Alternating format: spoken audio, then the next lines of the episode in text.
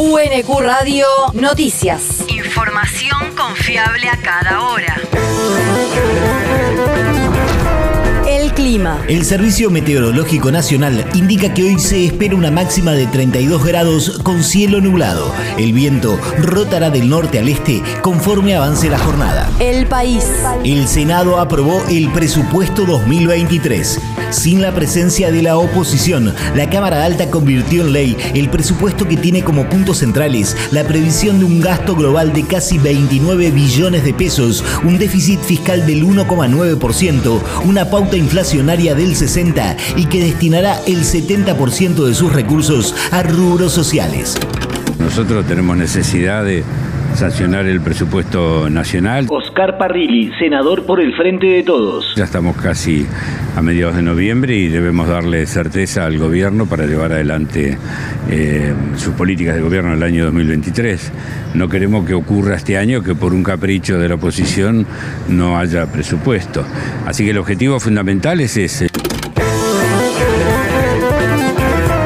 En la misma sesión, la Cámara también votó y aprobó la lista de consejeros al Consejo de la Magistratura, confirmando a Martín Doñate como uno de los representantes del Senado en ese cuerpo, a pesar del rechazo por la Corte Suprema que cuestionó el método de selección. La región. Reforma del Vapro. Se cayó la sesión en diputados. El oficialismo provincial esperaba poder tratar la reforma previsional del Banco Provincia, enviada a la legislatura por el gobernador Axel Kisilov, pero la oposición de Juntos por el Cambio no dio el quórum necesario para sesionar. La imposibilidad de tratar el proyecto implica que de no resolverse antes del 14 de diciembre, la resolución la tomará la Suprema Corte de Justicia bonaerense, que podría declarar inconstitucional la ley sancionada por el gobierno de Vidal.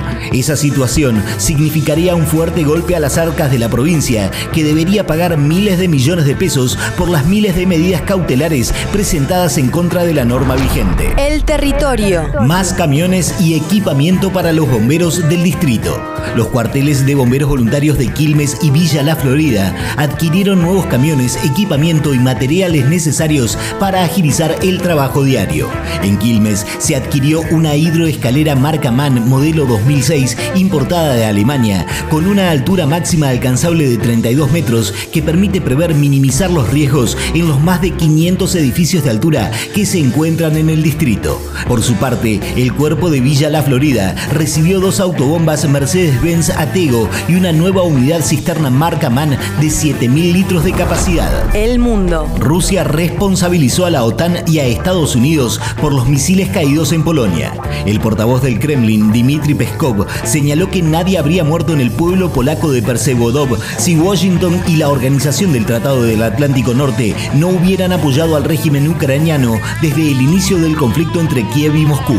De esa manera, el vocero ruso respondió a la acusación de los países de la OTAN que declararon que las fuerzas ucranianas no hubieran disparado sobre territorio polaco si Rusia no hubiera invadido a ese país. La universidad. Charla Mercado Digital de la Música, Desafíos y Oportunidades. El próximo miércoles 23 de noviembre se realizará en la Universidad Nacional de Quilmes la clase abierta organizada por la Licenciatura en Comunicación Social a cargo de Alejandra Muchelac, gerenta del Departamento Digital del sello discográfico Leader Music.